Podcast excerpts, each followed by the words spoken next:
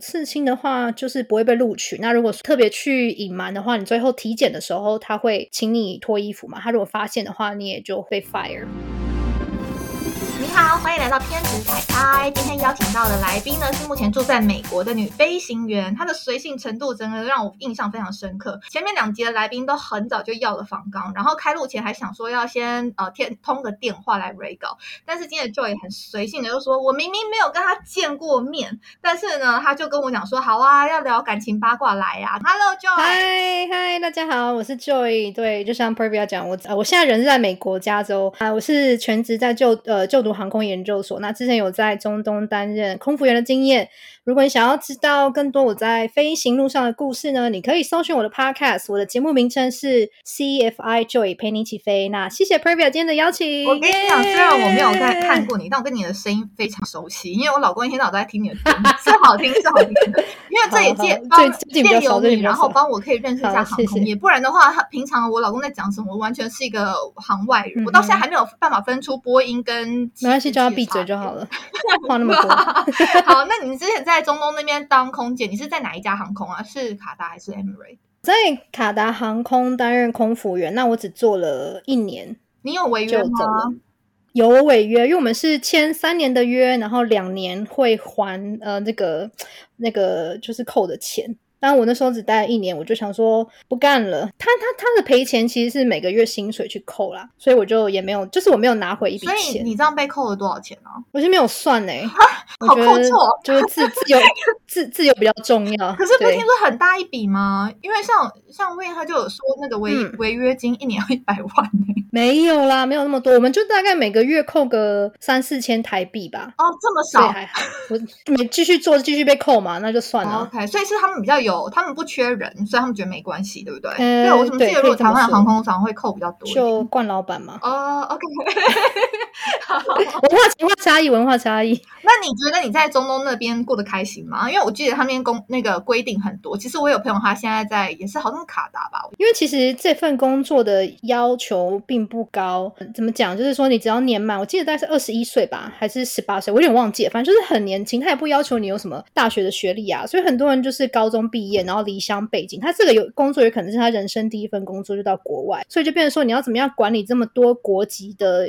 员工那就会需要一些纪律，所以这才是为什么大家会觉得说在那边工作就是比较压抑，公司的规定很多的关系。哦，我还以为是在它符合中东文化，哎，其实不会，因为大部分的人就是都是都是外籍劳工。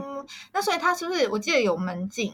门禁的话，应该是说你开始上班之前的十二个小时，你都不能出宿舍，除非呢，中间我记得是大概有九十分钟的宽限，你可以说啊，我要去买菜啊，或是我要去拿制服啊，就是这种比较紧急的事事情，那中间就会可以让你外出，那不然的话就是一律就是待在宿舍。哦，因为我听说过还有不能够刺青，就是航空不喜欢哦，对，不能对不能够刺青，好像是说一定有刺青的话就是不会被录取。那如果说你特别去隐瞒的话，你最后体检的时候，他会请你就是脱衣服嘛。他如果发现的话，你也就会被罚。他这样子有点没有人性吧？就是他直接脱你，不知道可能他们可能你还是会穿内衣之类的，那可能叫你转个圈，所以你身上的多就是穿那种超级包的内衣，然后你的 tattoo 可能在奶头旁边就没关系。对，那你可能就要穿阿玛吉的那种，就是越包越好。对，这个就不会被发现。但是如果有人知道你的身体某一处有，他可以去举报。所以这个嘛，还是还是诚实为上吧。我觉得，不然这样太辛苦了，躲躲藏藏的。那我想要问你一个八卦，因为大部分人都会觉得航空界很乱，你是这样觉得的吗？哎，你完全没有在 叫仿刚走。我想一下，这我刚刚才想到的。对，很好，即兴发挥。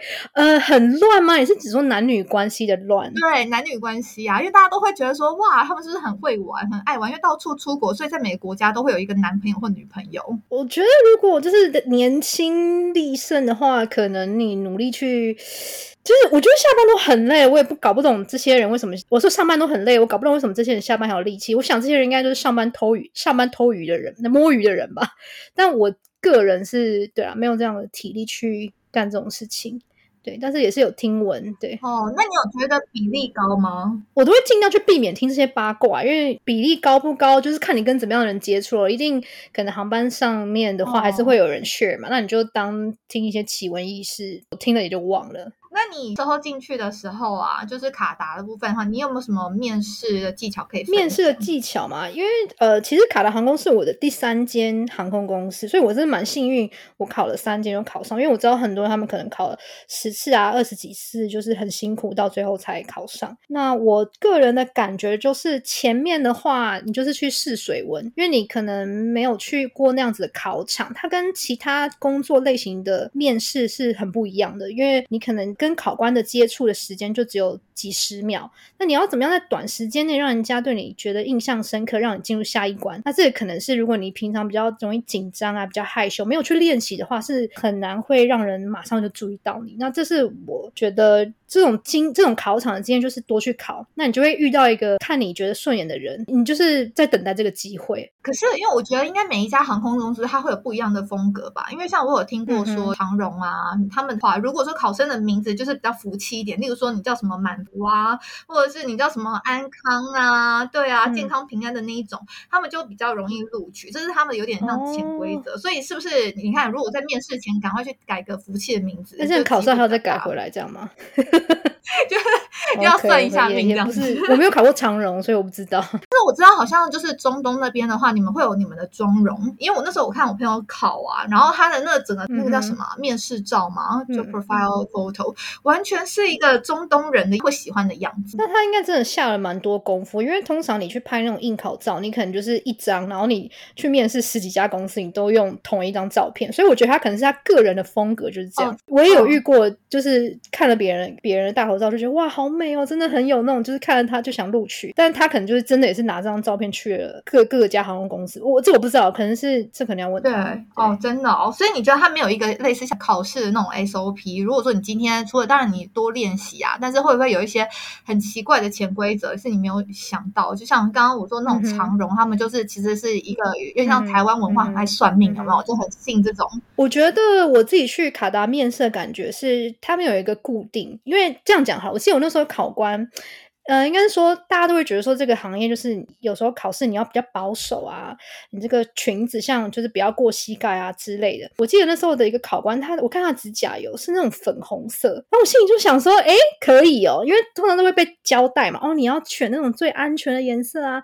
看起来很典雅啊，这样，然后所以我看到那个考完之后，我就觉得说，哎，就是我觉得这间公司应该是没有一个固定的审美观，就是说你一定要怎么样子。我个人觉得啦，因为太多国籍了，每个人都长不一样，来自不同的文化，所以就没有一个那种模板的概念。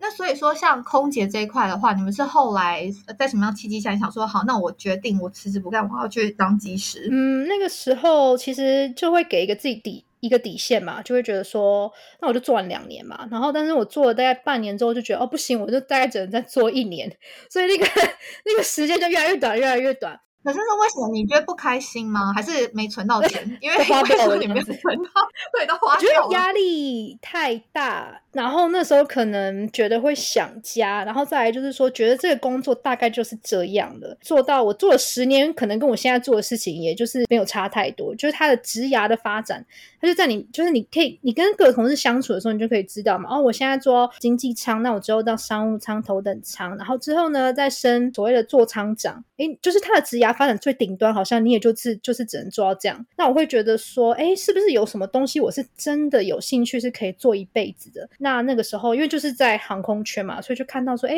看到各种各式各样的飞行员，而且我我以前就是在台湾的时候，感觉对飞行员就是会有一种比较刻板印象，就是觉得说你一定要很阳刚啊，然后很。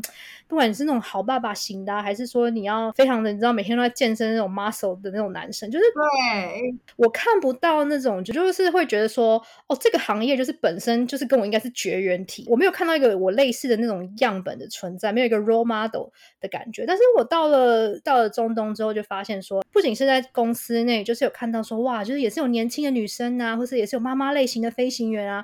然后我走到不同的机场，也是很容易去看到男生配女生这样子的组合。哎，那我慢慢就在想说，哎，其实我不看到这种现象在台湾并不代表它就不存在嘛。那是不是有可能我做一点功课，再去了解一下这个行业的这个真实的状况是怎么样？那就慢慢的这个就萌生了考飞行员的念头。哎、我觉得因为有点像是那时候 Win 有讲说，他们芭比洋娃娃、啊他们也是因为就是有在嗯被女权团体讲说，你们这样子很性别歧视，就只有空姐跟只有空姐，嗯但没有空少的 model，然后呢，飞行员就只有男嗯飞行员，他没有女飞行员，所以后来才慢慢改版。男飞行员，那北飞行员 啊，不好笑。？OK，，我有 get 到，可以。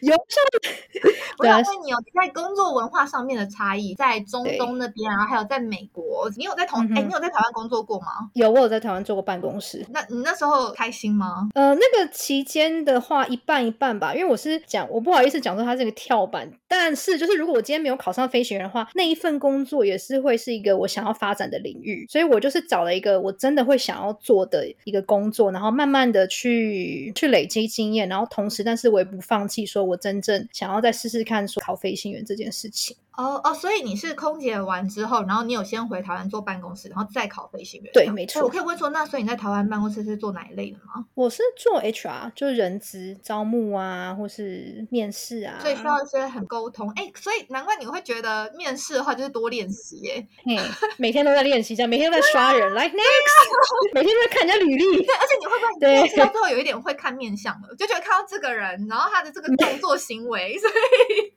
我还很菜，我可能还没有办法直接去面试人，我可能就是跟主管一起，然后主管引导我去带这个面试的过程。那个时候很菜嘛，才一年。那你觉得 HR 这一份工作跟你后来做不管说飞行员啊，那他有什么样？你说相关吗？嗯或者是说有没有带给你一些什么样的帮助？我觉得，因为在做 HR 那块的时候，你会知道说，你们要找一个好的 candidate，不管他今天的职位是好的，飞行员也好啊，或者是在不同的产业，你都会对他有有一些期望，有一些标准。所以我比较会从人资的角度去看，说，哎，今天如果是在航空业的人资，他们想要找是怎么样的人？那其实那个逻辑都是差不多嘛。比如说，你的履历一定要有重点呐、你要怎么样用很短的篇幅去呈现说你可以做这份工作的特质，这个部分就是可以直直接移用到说我去甄选的时候，我去面试的时候，这些确实履历很重要哎、因为对我也是到我觉得已经很老了，然后我才去知道说哦，原来履历是这样写的哦，就以前写都是胡乱写，然后写好几篇，好像东西内容很丰富。嗯可是我发现重点是你要短，然后要精简。没错，你可以再找人资来做一集，帮大家找工作我觉，得你好适合，好，太好了。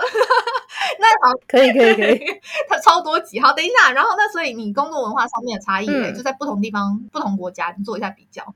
那我就比较我在中东跟我现在在美国好了，诶，美国吗？还是啊？我先讲在在中东的文化差异好了。呃，我觉得因为客人或是同事啊，都是来自不同的国家，所以有时候英文不一定通。就今天不是什么你英文好，你母语系国家，可是你对到一个英文他不不理解的人，就是有时候会可能鸭子听雷，你没有去想象，呃，站在别人的角度去想的话，你会很有很容易有很多冲突，就会觉得说为什么这个人讲话这么没礼貌？可是他可能就是刚好不会讲英文，或是客人就是他只是就是想要跟你要一杯水或什么，可是他的要的那个方式让你觉得很不舒服。可是如果你就是把他怎么讲，take it personally，你没有去想他背后的原因的话，你会觉得说工作起来不开心，这是我的感受。你有遇过什么样的实际例子吗？就后来发现其实是你们沟通不良，并不是说呃他是像你想的那样那么机车。嗯，可能就是有些人他们会比较习惯用命令句的方式，我要那个，我要什么什么。但是你后来跟他相处久了之后，你就发现那只是他讲英文的一个习惯，就是他可能不会那么委婉的跟你，可能觉得是直接说，哎、那个给我，给我，就直接跟你要东西。你会觉得说，哎、可不可以给我一点空间呐、之类。但是这种事情会一直发生，那你到后来就麻痹了，你就你就大家都很忙嘛，就也不用为这种小事情去太往心里面去。所以他可能本身讲英文的时候就有点像是个霸道总裁，然后但实际上他是个很温柔的男子。可能是女子啦，但是我可能就是个人没有这个荣幸见到他温柔的那一面。那你应该不会直接直接跟他讲说你这样子讲话很不礼貌，不喜欢。我觉得没必要啊，因为你十二小时之后你就不会看到他了。哦，或是几个小时后你就拜再见，所以也不用太执着在这种小小的冲突上。我有听我朋友讲说，就是因为这样，所以其实还也没有到嗯真的特别多同业的朋友，因为他也他自己也是空姐的。然后他说，真的会比较好的是前期在考试的时候，那些些一起共患难、同舟共济的朋友们。是，硬要讲一成语，嗯，对对。我已经很尽量就是不要讲英文，因为 我知道没关系，没关系。我我有时候也会不小心，有时候还不小心泰文出来了。萨瓦迪卡，昆水晶晶。会哦，哎呀，佩妮，你怎么那么强啊 好了，就这样了，就这样了，不能再继续卖弄了，没有东西了。？OK，那接下来我想要插播一下，回复两则网友的私讯留言。哎，不好意思哦，今天只有一则啦。好 OK，他目前呢是大学嗯生，然后对未来很迷惘，希望我们可以多聊一些跟留学有关的事。OK，没问题啊，只要你们有敲完的话啦，我基本上会尽量去满足你们的愿望。只是说，嗯，那时候在第二集的时候，在外商工作的那个来宾啊，他其实有提到说，他本来是要出国留学的，但是经过一些工作的洗礼啊，他的想法其实有慢慢的改变。出国留学，除非说你今天去国外是念那种台湾本来就很热门的科系，例如说电科技业、电 电子科技业，那或者是你本来啊在就有本事在国外找到工作，然后直接之后就在海外发展，不然很多时候你只是想说我去外面念个书，然后就回来的话，基本上是根本是没合的，因为钱很难赚嘛。那我知道目前可能跟你们讲这些，你会觉得很难体会，就很像一个老人。但是我真的觉得钱其实应该要花在刀口上。然后另外其实也有一些其他折中的做法，像是我念研究所的时候，我就是自己以交换学生的的方式，然后出国念书。那我老公他自己也是在研究所的时候用交换学生的身份去美国。那所以呢，我想要跟大家讲说，OK，你如果真的有这个想法在你心里萌芽，想要去国外念书，然后你不确定的时候，请你做以下三个动作，这三个动作很重要，请你拿出笔记本，赶快来抄笔记。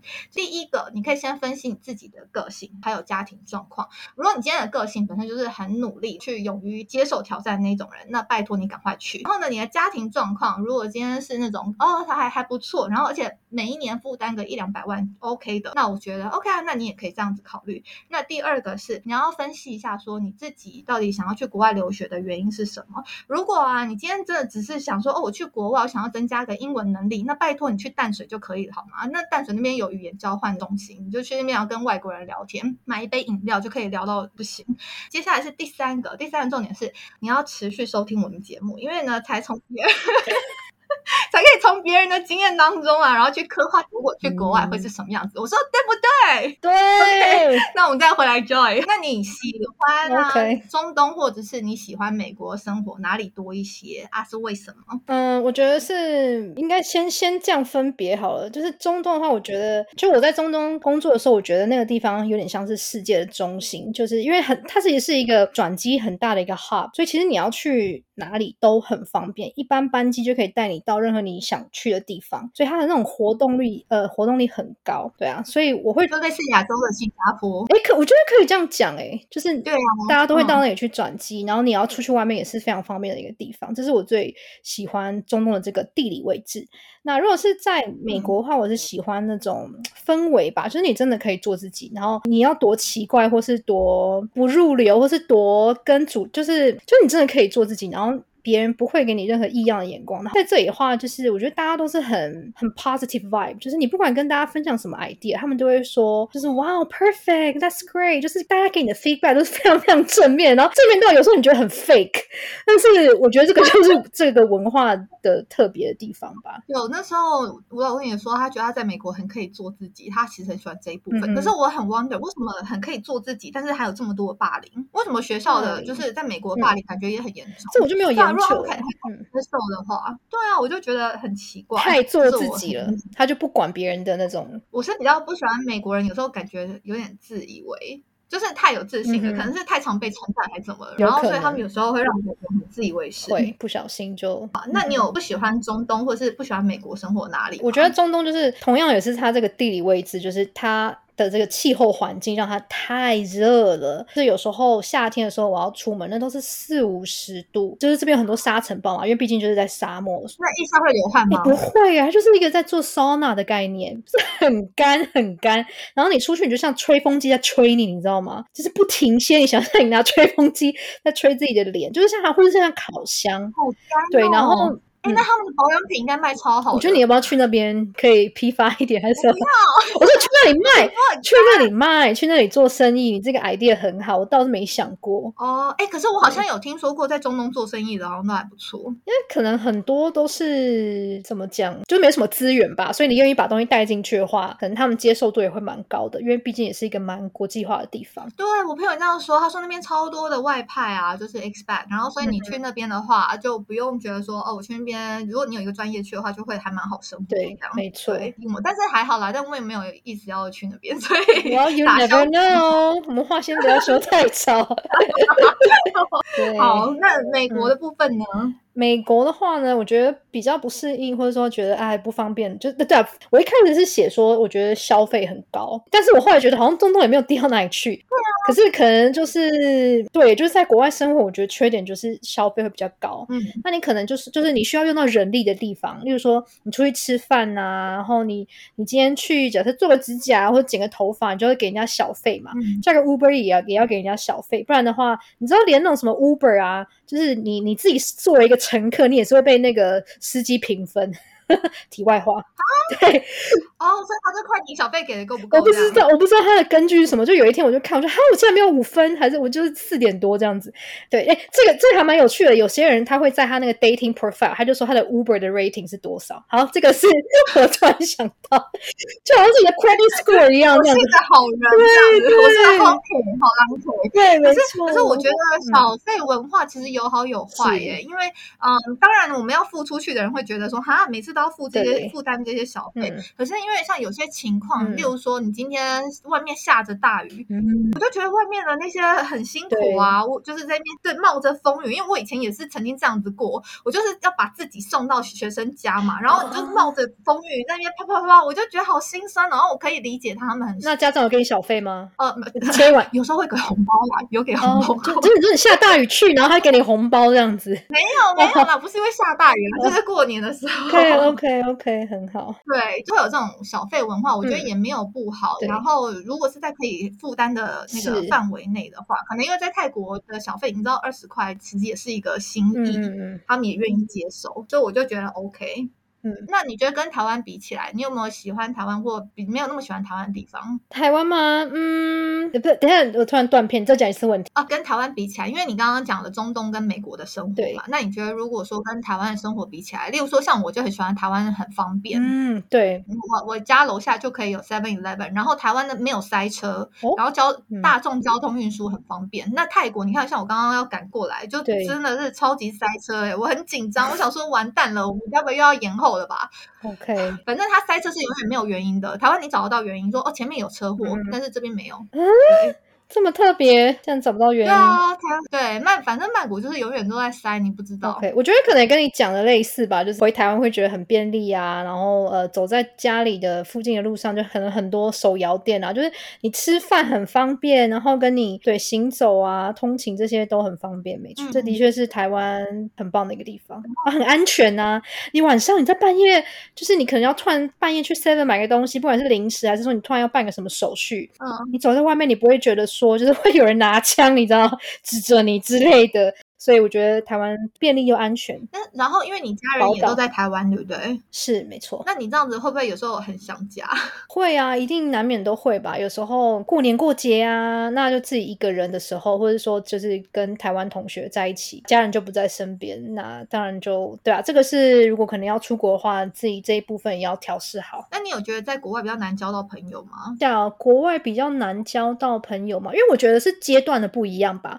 因为可能以前在台湾的时候。是还在求学阶段，所以可能就比较容易交朋友，然后大家就是学生嘛，那一些利益冲突也比较不会这么明显。那可能如果进入了职场之后，交到新朋友可能会比较难，因为你就是完全是 focus 在你的工作上面，可能就是你的同事啊，下班也不一定会联联络嘛，或是大家年龄层也不一样。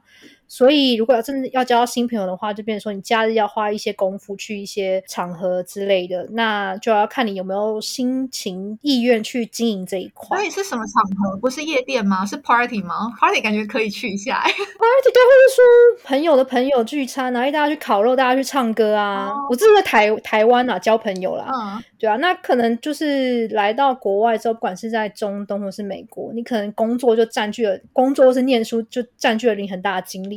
有时候你假日真的就是只想在家休息，那社交这一块就比较没有办法去顾到。嗯，好，那所以你如果在那边交到的朋友，通常是也是台湾人吗？还是在这边交到朋友的话，就是看你平常都在什么样的场合嘛。而如果是学校的话，可能就同学就是来自各种不同的地方啊。那当然就是如果自己学飞的圈子刚来的时候嘛，那可能就是都是台湾人会聚在一起。但是偶尔的时候，有时候也会跟其他国籍的学生就是一起 hang out，所以就没有固定那你在。成为机师的这条道路上有什么心酸的故事可以分享吗？因为我相信是一定很辛苦。是，这是一条这个不归路哈，血泪的不归路。该怎么说呢？先从就是大家对机师的这种既定印象来讲哈。如果在台湾，你可能说你是一位机师，那他可能是比较狭义的代表说你是在航空公司里面飞这个大客机。其实我一开始会进入航空业是在台湾是有接受国内的航空公司的训练嘛。那那个时候呢，对大家就是一群人同班，然后往这个成为机师的道路上面前进。那我这个运气就是跟大家比较不一样，所以我就脱队了。那我之后自己去去美国的时候呢，我在看待我自己身份的时候，我会比较。不会，我会觉得“机师”这个字太沉重，我会比较喜欢说哦，我就是一个开飞机的嘛，那就是开小飞机的、你可以叫我飞行员啊之类的等等。就是决定要在重返这条道路的时候呢，当然就有很多因素要去考量，因为以前是公司就是把你当做一个天之骄子这样。照顾的你这样吃穿都不用愁，你就只要专心的工作，呃，工作学费嘛，学费就是你的工作嘛。那自己出来外面这样子闯荡的时候，可能你很多大小的事情都要自己包备嘛。你可能找房子啊，找车子啊，等等这些生活起居，很多事情有时候不是学费这么简单。你可能约考试啊，因为你是一个人单枪这样。什么单单枪匹马这样出来嘛？耶，答对了！我也用到一个成语了，对，单枪匹马，成语狗，对对对对对对对，所以有时候很多事情不是你能够掌握的。不是在你能够掌握的范围内，你有有点无能为力。那你能做的就只是等待，然后等到你的时间到了。例如说，可能是天气也好啊，飞机的状况也好啊。因为通常我们为了省钱，那就会去比较便宜的学校嘛。那他可能飞机的状况就不是这么好啊。那我们可能学费的地方，这个因为现在很竞争，那你要约考官可能约不到，就等等很多东西，它已经是跟学费就是 knowledge 跟 skill 这件事情已经不是直接相关的。所以我觉得这一路上会有很多的。等待挫折是是你欲哭无泪，因为你不是说什么哦，我再多念一点书，我少睡几个小时，这个事情就会解决。没有很多事情就是就是没有办法，你就靠天吃饭，跟农夫一样，就是有点要天时地利人和，缺一不可，大概是这样。啊，可是如果今天要要你再选一次，你还是会再来一次吧？我先犹豫一下，因为我最近也是蛮犹豫的，因为我觉得是这个路上，因为还没有走到那个自己想要的位置嘛，就会觉得说一直自我的怀疑，这样到底值不值得啊？我到底在干嘛？就是会有很多反复的觉得说，哎，早知如此，何必当初？但是我觉得，对，这个，但我觉得就是我觉得难免的，就是高潮低潮一定一定都会有嘛。那只是说可能，哎，事情比较多的时候，你就会在一个比较低潮的状态。那你的低潮，你的压力来源主要是来自于不可控性，然后还有经济压力，是这样吗？哎，对，经济压力也是很大一部分啊，因为你当学生就是花钱嘛。那就算你找到实习，那也可能就只能 cover 你，因为实习可能也只是短暂一段时间。那你没有了这个实习之后，你是不是就要想说，那我赶快毕业啊？那毕业，那那那那我要写得出来我的论文呢？所以你就是 会有很多东西去 push 你，就是也许你。这件事情现在有点不想做，但是你也非做不可，因为你你为了之后可以呃继续再往这条道路上面前进嘛。那可是，那你现在目前主要收入是从哪里来的？你有去打工，呃，不然你要怎么 support 你的生活啊？一部分对是实习，然后一部分可能是呃家里的资助啊，然后银行的贷款啊，就是很多东很多人在背后支持我啊，所以才能够走到现在。哦，天哪，听起来就超辛苦的。好啦，你真的加油！来，是我的账户，有没有？请大家汇款到这里来，这样一人一人一票，救救 CFI Joy。因为其实我觉得做是不是是一样的辛酸感，对不对？没错，没有人懂啊，真的。日都哪里都去不了，就说坐在电脑前面一直剪，一直剪，剪到眼睛又脱汤了。对，眼睛很累，很。酸，然后一直看着那个线，然后在那边想说这这个字到底是哪一个线？错，对，然后才几分钟，对，然后剪出来才几分钟，是不是？然后听的人又没有很多，心酸。好啦，随便，那我们再回来，我们再回来说，这不是抱抱怨在另外一集，对，在另外一集，对，不要。那你有没有碰到什么机车的客人，或者是工作的时候碰壁的故事？天，那完全就是我们现在的这个情况啊！因为你说低潮，你就是经济上面压力，然后还有你碰到，对你有感觉前置不前，停滞不前，这个。碰到机车的客人的话，我就拿之前在卡达的状况好了，因为在卡达工作的时候是经济是没有压力的嘛，但是客人的话，他们会就是一直不断的测试你的极限在哪里，就是例如说。该怎么说？因为一个人他要在他上飞机之前，好了，他前面发生什么事情，其实我们是不知道的，而且也与我们无关。但是因为呢，我们是第一线的服务人员嘛，所以他可能之前可能是 delay 也好啊，或者转机不顺利啊，他就会把所有的气呢，就是丢在你身上，然后就是就开始抱怨说：啊，你们公司不是五星级航空吗？啊，怎么会连这个都做不好？怎么会连我要一杯可乐里面的可乐都没有啊？但是就是可能前一班的客人把它喝完了嘛，所以那这时候你就觉得很委屈。啊，就觉得说你为什么要骂我？这关我屁事这样子。前一个客人喝的又不是我喝的。对啊，那他可能就是你可能很多空粉就会觉得说，对啊，你拿不到这个这一餐你要吃的东西，啊，你吃别的你是会死吗？对。所以就是遇到这种状况的时候，complain 有时候不是针对你，可是因为你就在那里，你就在他旁边，你就在跟他互动嘛，你就只能硬碰硬。那我后来就学学到了，他要讲嘛，那你就是他是需要一个出口，那你就你就我我后来就跟我朋。我那时候就跟我的同事说：“来，我们用笑容融化他们，就用微笑融化他们。就不管他们说什么，反正你就左耳进右耳出，你就对他对他笑。那如果他真的是就是这个心情不太好，那你就听他慢慢讲。讲完的时候呢，我有一招，我就会说：哦，真的很抱歉。那你如果你要不要，我们有这个，你可以把你的客数就是在线上，然后 submit 给我们。然后我们是有个小卡，对，所以我就会去后面，然后拿小卡，然后说：哎，来，就是你可以上这个网站哦，然后把你所有想要对公司的建议啊，或是怨言呐，你就是可以寄出去，那我们都会 review，那他就觉得哦。就让他宣泄有个出口，你这个解决方式很好哎，因为是不是有时候我记得我有听过其他人讲说，他们面试的时候考官会出一些刁难题，就有点像是这样的状况题，然后你要去怎么找出那个解决的方式。我觉得你那有让我学到，因为我以前也是很年轻的时候有做过客服。然后我那时候是做电话客服，而且你知道我这个电电脑白痴，现在莫名其妙就进了华硕这样。然后呢，他那时候就有人在来讲抱怨电脑事情，可是我是个电脑白痴，你知道吗？他们的问题也是我的问题啊，我完全找不到原因。你的问题也是我的问题，让我们一起来解决。对，然后我那时候连一起解决的心都没有，因为我真的觉得都是天文数字，我看不懂。就跟他讲说，我就只能够一直跟他道歉，然后还有微笑，然后到最后他就是越 越微笑，他越气，你知道吗？对方他主要是看得到。对，然后我每次跟叫人家说绝招就是，那你就关机再重开机。对，然后别人就离开了。对。我只能说，好在我离开了，我就不要再残害公司了。OK，好，那你出国之后有什么大哭的经验吗？大哭吗？就是这是一定要的啊，就常常以泪洗面。就是有时候压力大，可能吃不饱睡不好，就是情绪起伏很大的时候，难免就会觉得说我是谁，我在哪，我在这里干什么？就是会，就是还蛮长啊，很长哦。就是所谓很长是几个月就一次吗？应该说，以前在卡达工作的时候，因为那个客人真的是百百种，所以你真的就是很难去去去掌握说你今天又会遇到什么奇葩。所以一开始，因为我才做一年嘛，所以可能经验也不是那么足，所以一开始的时候就是还蛮常会遇到委屈啊，有苦说不出。但是也许啊，对啊，后来就没有那么往心里去，就算了。哎，所以我还蛮惊讶的。那表示说，你觉得在卡达的经验，它的那个抗压性要比在呃美国当机师的时候还要高？对，因为在卡达的时候，你是拿钱做事嘛。就是你是一个员工，所以公司会对你有很多要求。可是如果像我现在自己出来，不管是学费或是念书也好，就是老娘是老大那种 感觉，就是你不用去为五斗米折腰嘛。那当然，另一个层面就是你有很多经济上的压力。但是如果说你今天拿别人的钱当打工仔，你有很多任务要去完成，然后也会有很多考核啊。所以这是我想这个就是压力的来源。哦，好啦，真的是辛苦你，我听着都觉得。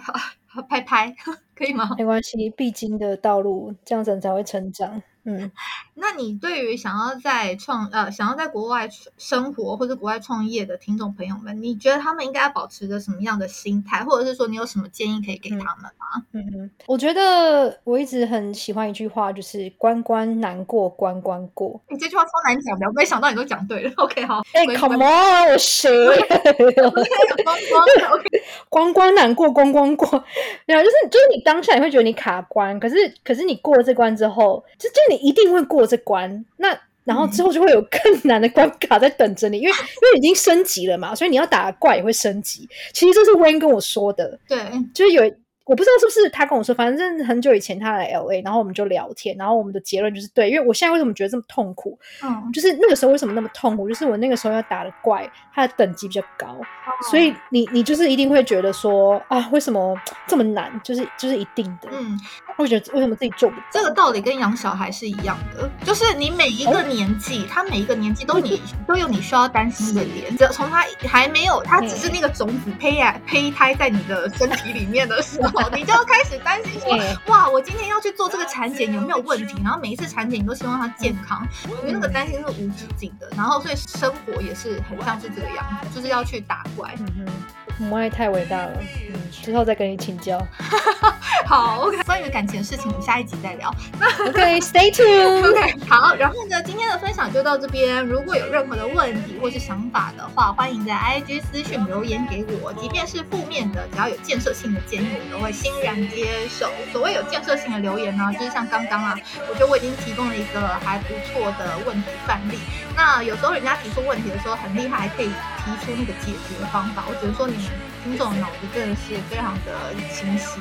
啊我本身呢是个电脑白痴，虽然现在才录不到十集，但我真的觉得网络世界对我来说非常难懂。